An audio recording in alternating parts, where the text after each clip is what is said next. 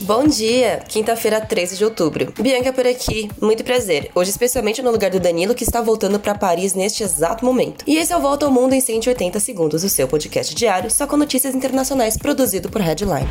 Vamos falar de Ucrânia. Ontem, a Assembleia Geral da ONU condenou a anexação russa de quatro territórios ucranianos: Donetsk, Kherson, Lugansk e Zaporizhia. A resolução foi aprovada por 143 países, incluindo o Brasil, que normalmente se abstém. Cinco votos foram contra: de Rússia, Belarus, Nicarágua, Coreia do Norte e Síria. 35 países se abstiveram. O que isso significa? Que os referendos russos não têm validade sob direito internacional e não constituem base para qualquer alteração do status dessas regiões da Ucrânia. O texto pede que a Rússia volte atrás com essas ações nas regiões e também que os estados e instituições não reconheçam essa anexação.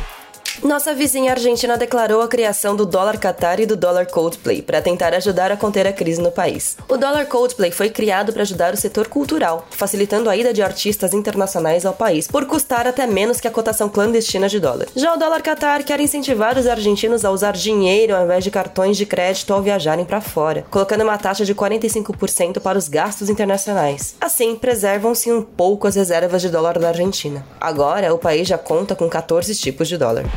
As mulheres no Irã continuam protestando contra a repressão do governo e dessa vez foram revidadas com tiros e gás lacrimogêneo. Disparos podem ser escutados em vídeos que circulam nas redes sociais feitos em meio aos protestos dessa semana. Iran Human Rights estima que, até agora, 108 pessoas foram mortas na repressão às manifestações. Tudo começou com a morte de Massa Amini, uma curda iraniana de 22 anos, um mês atrás, que estava sob custódia da polícia da moral do país por não usar o véu islâmico correto corretamente. Países da União Europeia, como França, já concordaram em impor sanções econômicas ao Irã, junto com os Estados Unidos.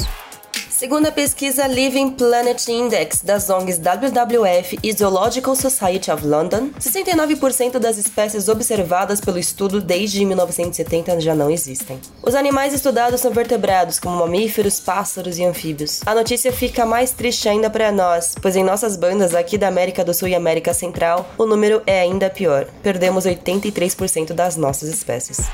Nos Estados Unidos, o radialista controverso e popular Alex Jones foi condenado a indenizar em um bilhão de dólares as famílias do massacre de Sandy Hook, que aconteceu em 2012 em Connecticut, onde o jovem de 20 anos matou 20 crianças e 6 professores a tiros. Jones, por anos, disse em seu programa que o tiroteio era falso, uma encenação executada por pessoas que são contra o porte de armas. Amanhã o Danilo estará de volta com vocês para mais uma volta ao mundo em 180 segundos. Confira o nosso conteúdo em headline.com.br. Gente, um bom dia e até mais.